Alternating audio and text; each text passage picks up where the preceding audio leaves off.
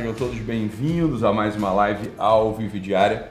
Se vocês estiverem me vendo bem, me ouvindo bem, avisem aí através dos comentários. Beleza, pessoal? E aí, que bom voltar aqui com vocês na segunda-feira depois de uma semana bastante impactante aqui para nós, porque foi a semana do eixo. Obrigado, Jean. Muito obrigado. Valeu. Que foi a semana do eixo provavelmente o último eixo da história desta empresa, tá? Então, como vocês sabem, o eixo é uma imersão na qual a gente fica em silêncio, né? né? A, a, o time, né? O, o, pessoal fica em silêncio por dois dias. Eu fico falando dois dias e pouco, né? E aí eu vou conduzindo-os ali através de meditações, reflexões, com a prática de exercícios, né? com a finalidade de que a gente se reencontre com o nosso eixo, né? com o centro mesmo do nosso espírito, da nossa alma. Então, realmente é uma experiência bastante, bastante profunda. Bastante profunda mesmo, muito tocante, muito marcante é, e bastante transformadora também. A quase totalidade das pessoas que faz o eixo né, refere, relata que, foi, que foram dias ali muito, muito impactantes, né, que mudaram mesmo um monte de coisa. E essa é a notícia que eu vou recebendo aí, uma turma após outra, mas provavelmente esta turma foi a última, né? Foi a última turma, então. Ô Thiago, nada, depois eu vejo isso. Porque eu não estou conseguindo acompanhar o, o, chat, mas deve ser por. Não estou conseguindo acompanhar o chat lá do, do YouTube. Tá normal, né? Content, live. Essa é a live 189? Ah, agora foi deu uma atualizada, não tinha entrado, agora atualizei de novo entrou. Obrigado, cara. Valeu. Agora sim, galera. Agora eu tô vendo aqui os comentários de vocês, tá? Então, foi muito impactante. A semana passada foi uma semana né, mais é, difícil aqui pra gente, porque foi o último eixo. Então, é, faltaram ali duas, duas lives na semana na semana passada. Eu não esqueci, né, nem um pouco, de que a gente vai ter que falar sobre o conto do Machado de Assis, O Espelho, tá? Então, vamos lá, né? Vamos falar sobre o conto do espelho ao longo dessa semana, beleza? Não vou falar hoje. Hoje eu queria que a gente refletisse sobre uma frase, sobre uma frase mesmo. Eu não vou pedir para vocês lerem, não. Apesar de que tá lá na minha livraria o o livro do, é, do Ralph Waldo Emerson, né? Ralph Waldo Emerson. E aí, ah, aqui ó, tem um livro dele aqui ó. Esse é um, livro, um dos livros dele, tá? A Conduta da Vida, do Ralph Waldo Emerson, tá? É, é um livro que, que eu recomendo que vocês leiam, beleza? Foi publicado pela Auster que é a minha editora também, que publica os meus livros. Né? Acho que meu último ou penúltimo livro saiu pela, pela, pela Auster, eu não sei. Acho que foi. Um dos meus últimos livros saiu pela Auster. Já não lembro qual é qual livro que saiu, qual dos meus livros que saiu, mas esse sujeito aqui, o Ralph Waldo Emerson, é um americano, tá? Que tem uma visão de mundo bastante interessante e eu gostaria muito que a gente refletisse e meditasse na live de hoje sobre uma situação dele que ele fala assim, ó só. In, skate, in skating over thin ice, our safety is our speed. Tá? In, skate, in skating over a thin ice, our safety is our speed. É o que ele fala. Então ele fala o seguinte, olha, o que ele está querendo dizer é o seguinte, olha, quando a gente está esquiando, está patinando, está né, esquiando sobre uma fina camada de gelo. Imagina aqueles lagos congelados no início ali do inverno, no qual ainda não tem uma sólida estrutura de gelo por cima do lago, mas o lago está apenas, apenas começando a ficar congelado. E imagina que a gente vai se colocar a esquiar, né? a fazer um, aquele, aquele esqui no gelo, né? Por cima dessa fina camada de gelo, a sua segurança está em não parar nunca em não parar nunca, em não parar jamais, né? Our safety is in our speed, né? A nossa segurança, ela tá na nossa velocidade.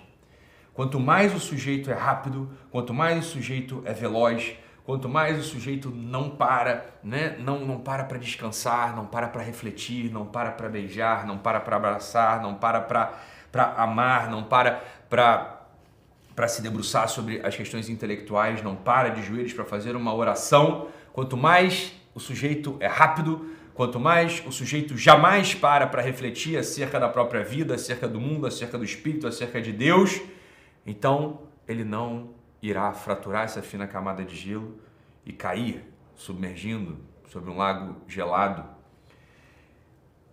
Olha, é terrível é, essa radiografia do Ralph Waldo Emerson sobre o nosso tempo é terrível porque ele está certo. Miseravelmente ele está certo. E essa exatidão na descrição dele sobre o espírito do homem contemporâneo não faz com que a gente comemore esse estado de espírito. Não faz com que a gente diga que bom que é assim. Falo, não, isso é uma tragédia, isso é terrível, como eu disse. Olha, a segurança de um tempo, a segurança de um tempo que aposta na velocidade, na velocidade, é uma segurança evidentemente neurotizante, que vai fazer com que a gente chore, tenha medo.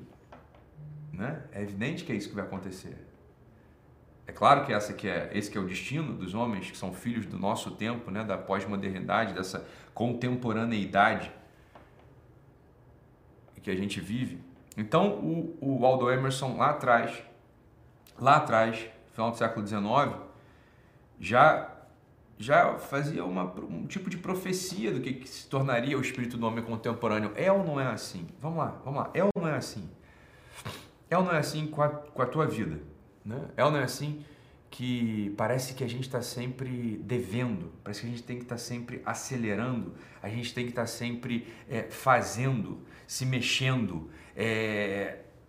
Olha, olha, existe uma série de atividades do espírito que precisam, que recrutam uma paz e uma calma e que você pare, que a gente pare, que a gente pare, que a gente consiga parar ajoelhar, fazer uma oração, parar, sentar, ler um livro, parar, acalmar nosso espírito e refletir, né? Olha, parece que essa agitação da contemporaneidade, essa agitação do espírito do homem moderno, ela precisa ser muito questionada agora. Eu queria que a gente questionasse ela nessa live. Como, como assim? Quando a gente para, a gente morre. Porque é isso que o Waldo Emerson está dizendo para a gente. Olha, se eu paro, se eu estou esquiando sobre uma fina camada de gelo e eu de repente paro, eu essa, essa camada de gelo vai ceder, vai quebrar, plec, eu vou afundar numa água gelada. E o gelo, ele é um dos símbolos da morte. Né? Um defunto, um cadáver, ele tem a carne gelada.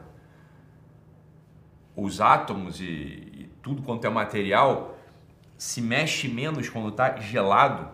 O zero absoluto, como a gente estudou na química, é a ausência de movimento. E o que é a ausência de movimento se não já a morte? Então é claro que esse símbolo do Aldo Emerson ele é perfeito para a gente. Para que a gente possa analisar nossa própria vida. Será que a gente não está vivendo por esse mundo como se tudo que tivesse sob nossos pés fosse uma fina camada de gelo e a gente tem uma insegurança muito grande uma insegurança muito grande de que é de fato possível parar, criar raízes, cultivar o nosso espírito, cultivar a nossa família. Né? Olha, é claro que uma pessoa que esteja sempre se mexendo, mexendo uma, uma agitação interior, uma agitação física, uma agitação mental, é claro que essa pessoa dificilmente vai se deixar capturar, capturar por quem, por quem a ama, capturar pelo próprio Deus. Mas a pessoa não se deixa pegar, não se deixa abraçar pelo seu amor, não se deixa abraçar por Deus mesmo. Né? Olha, é claro que não. É claro que, que, que tudo isso vai refletir nas almas individuais, vai refletir nas almas individuais como uma angústia profunda. Quão sintomático é um tempo no qual as pessoas casam e dois, três anos depois, na melhor das hipóteses, já estão se divorciando, estão se separando. Estão se separando. Eu falei, é claro, né? é claro, é uma experiência nova, é uma experiência radicalmente nova o fato de você estar sob o mesmo teto com uma pessoa, né? no qual você precisa ser um chão para ela, você precisa estar ali parado, no melhor, na melhor acepção do termo, parado como um chão que a sustenta, mas não agindo rápido e, e, se mexendo, se mexendo, se mexendo, se mexendo, se mexendo, se mexendo, se mexendo. Essa, essa esse assumir, essa relação na qual se assume um compromisso real de estar com outra pessoa para sempre, por exemplo, né? um casamento, ela é uma operação radicalmente nova, uma operação radicalmente distante das pretensões do espírito contemporâneo para quem tudo é fluido. Tudo é fluido. Onde não há uma captura, né? não há uma possibilidade de captura, mas tudo é fluido, tudo, tudo é escorregadio. Tudo é escorregadio. E daí vem esse grande mal-estar, por exemplo, diante das relações estáveis, como o casamento, diante das relações estáveis, como, por exemplo, né, a religião, diante das relações estáveis, como, por exemplo, o próprio trabalho. O próprio trabalho. Outro dia eu conheci uma pessoa que trabalhava há 37 anos no mesmo lugar, causando um espanto profundo. Né, causando um espanto profundo. Falei, olha, é por que um espanto profundo? Por que a gente se espanta com alguém que está há 37 anos trabalhando no mesmo lugar? Por que a gente se espanta com alguém que está há 20 anos com, mesmo, com, com a mesma mulher? Né? Claro que isso aí é reflexo do espírito do nosso tempo. Um tempo que rejeita narrativas longas. Se você quiser entender mais ou menos o, o teu espírito, você quer entender do que é feito o teu espírito, olha, o teu espírito é feito disso. É um espírito de uma pessoa que rejeita narrativas longas. Isso é uma doença. Isso é uma doença do nosso tempo. O Jean-François Lyotard, fala, no, seu, no, seu, no seu escrito sobre o mundo pós-contemporâneo, sobre o mundo contemporâneo, o mundo pós-moderno, perdão, o mundo contemporâneo, fala, ele deixou ele fez ele um outro registro muito muito impressionante para a gente, muito importante. Fala, ele, ele não está errado, não, ele está certo mesmo. O homem contemporâneo é esse homem que rejeita narrativas longas. É esse homem que não consegue contar uma história que faça sentido ao longo de 10 anos, hoje, dia 21 de junho, hoje é 21 de junho, a gente comemora Sam eu 12 anos de casado. 21 de junho de 2021. Então, em 21 de junho de 2009, a gente estava subindo no altar, dizendo sim um para o outro.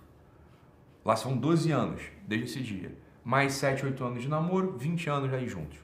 Quase 20 anos juntos. Né?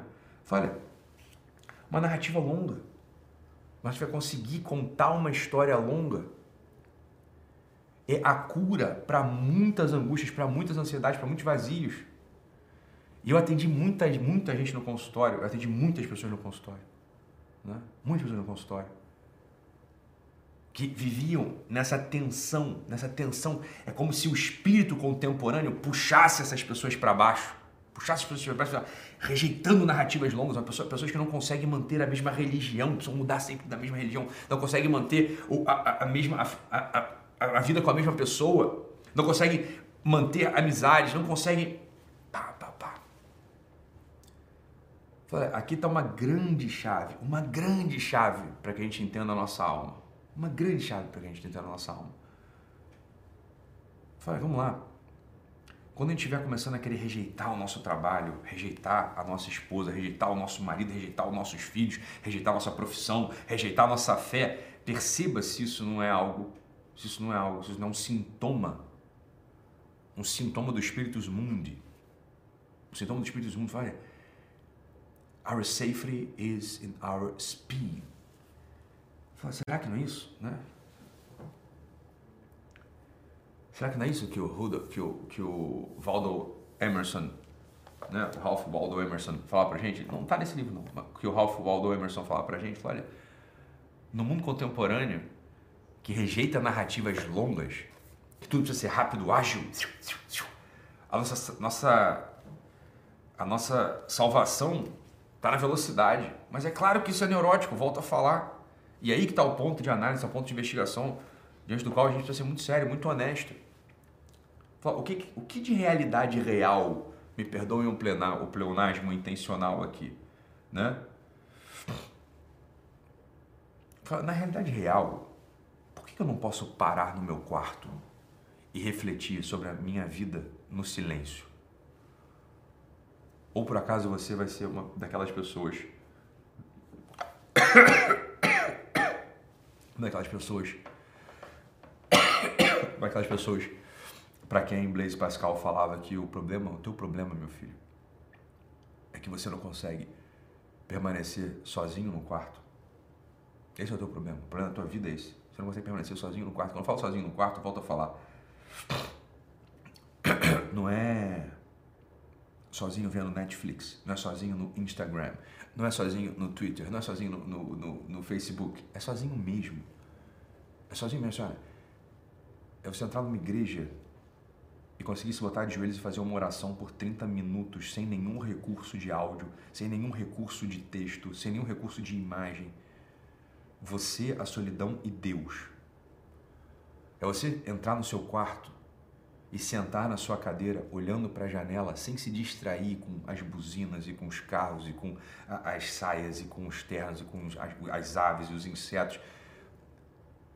Mas você conseguir ficar ali você sozinho, o céu e a imensidão. Essa que é a grande chave.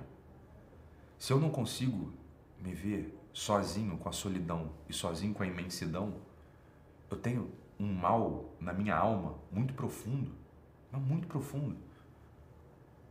Eu tenho um mal na minha alma muito profundo. Eu sofro, eu padeço de uma doença, que é essa doença de rejeitar narrativas longas. Se eu rejeito narrativas longas, é óbvio que a velocidade para mim é a única salvação. Ora, a gente não pode estar sempre. A gente não consegue estar sempre em velocidade, porque a gente cansa, todo mundo cansa. Eventualmente a gente precisa parar, colocar a mão entre os joelhos, ganhar fôlego. E aí, dependendo do tipo de vida que você esteja levando, realmente a fina camada de gelo que está por baixo dos seus pés vai se romper e você vai submergir nessa água gelada. Nessa água gelada. Então, aqui que está o ponto de hoje. A gente levar muito a sério isso que o Waldo Emerson diz, né? Levar muito a sério isso que o Waldo Emerson diz. Né? In skating over, over a thin ice, our safety is in our speed. Não é para levar isso a sério como dizendo assim, é verdade, eu preciso ser rápido, eu preciso ser ágil. Não, não. É verdade no sentido do, do, da denúncia. Isso, isso é uma frase de denúncia. Isso não é uma frase de afirmação, dizendo, isso aí campeão, seja ágil, seja rápido. Falei, vou dizer para você uma coisa, esse pessoal todo para você, esse pessoal todo que está vendendo para vocês aí agilidade, rapidez, produtividade, né, ganhar dinheiro. Esse pessoal está tudo tomando remédio, bicho, para depressão e para ansiedade. Esse pessoal não aguenta a vida. Né? Essa galera aí que vende esse tipo de, de vida, que é isso, é o pessoal que vende a vida que o Aldo Emerson já estava denunciando 200 anos atrás. Né? 200 anos atrás. Então, olha, é isso. Você está sendo feito de bobo, no fundo. Né? Você está sendo feito de bobo, no fundo. Você sabe que isso é insustentável. Que sem os tempos de convívio com seus amores, sem os tempos de convívio com, seu, com Deus, sem os tempos de convívio com os pobres, diante de quem você vai generosamente se dedicar e doar seu tempo, doar seu dinheiro, sem fazer história, sem fazer bumerangue, sem fazer nada, mas só o que você faz, entendeu? Diante, do, diante daquela da demanda de um filho seu que simplesmente pede para você consertar a rodinha da bicicleta dele e pronto. Olha, sem esses tempos que não significam, entre muitas aspas, nada para o mundo produtivo e da performance, sem isso, você não é um ser humano, bicho. Você não é um ser humano. Você não é um ser humano. Você é simplesmente um eco dessa gargalhada do demônio. É isso que você é. É só isso que você é. Você é, portanto, um sujeito que viverá angustiado, viverá com um vazio profundo no peito e para quem a felicidade é sentença certa. Então, olha, repousar não na preguiça, mas repousar no centro do seu espírito, que foi criado pelo próprio Deus, enfrentar ao mesmo tempo a solidão e a imensidão sem rejeitar nenhuma das duas realidades, mas articular as duas realidades dentro do seu coração, tentando encontrar ali uma paz e uma calma nas narrativas longas que olham para uma mulher para quem você deu a palavra, que olham para os filhos que saíram do seu, do seu amor, que olham para esse Deus que te criou com generosidade. Olha, olhar para isso tudo e dizer: eu vou escrever a minha história com a graça de Deus aqui, sem rejeitar essas realidades, buscando outras novidades a todo instante, que certamente vão me levar a um tipo de angústia, de vazio e, ao fim e ao cabo, a essa infelicidade. Então, essa é a ideia. Reflita aí sobre isso, né? Fique com Deus, um abraço e até amanhã. Tchau, tchau, pessoal. Beijo. Tchau, tchau.